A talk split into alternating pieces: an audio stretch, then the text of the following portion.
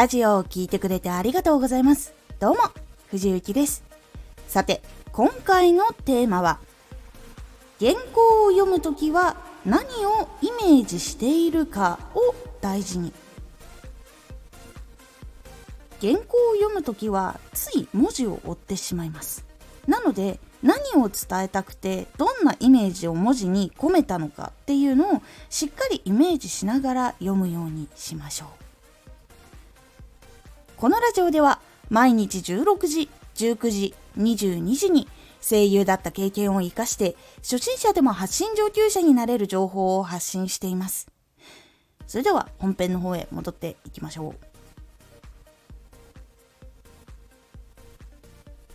これは芝居でも共通してくる場所になってくるんですけど伝えたいことがあるから言葉を話すっていうのが人間の中の流れであります。何か気持ちとかそのきっかけがあったから言葉を話すっていうところ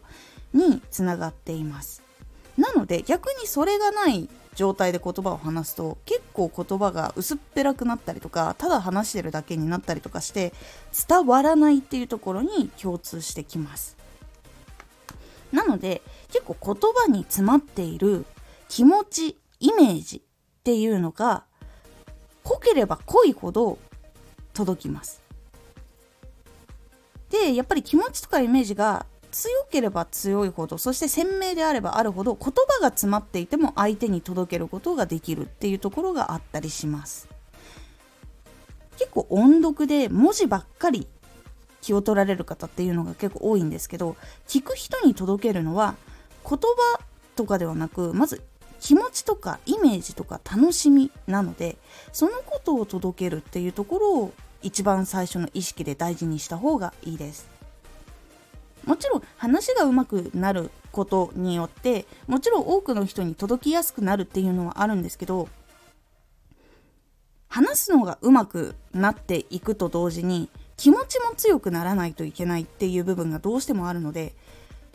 どっちかっていうとその技術っていうのは磨きやすいんですけど根底にある気持ちっていうものが最初ない状態からそれを圧上げるっていうのはなかなか難しいので一番最初はどうして伝えたいのかとかどんな気持ちがあったとかやっぱそういうところはしっかりとあった方がいいです。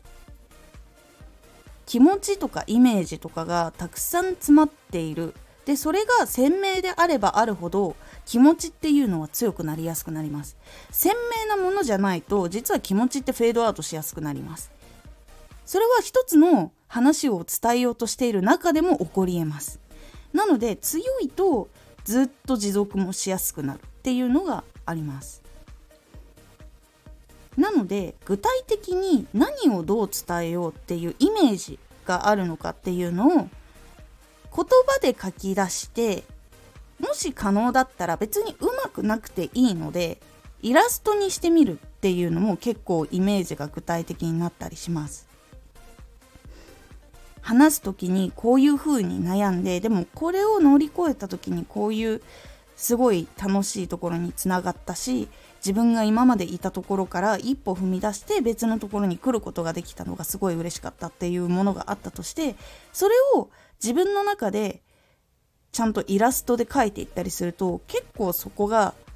言葉とか自分の頭の中だけにあったものっていうのが具現化すると結構鮮明になりやすいっていう傾向があるので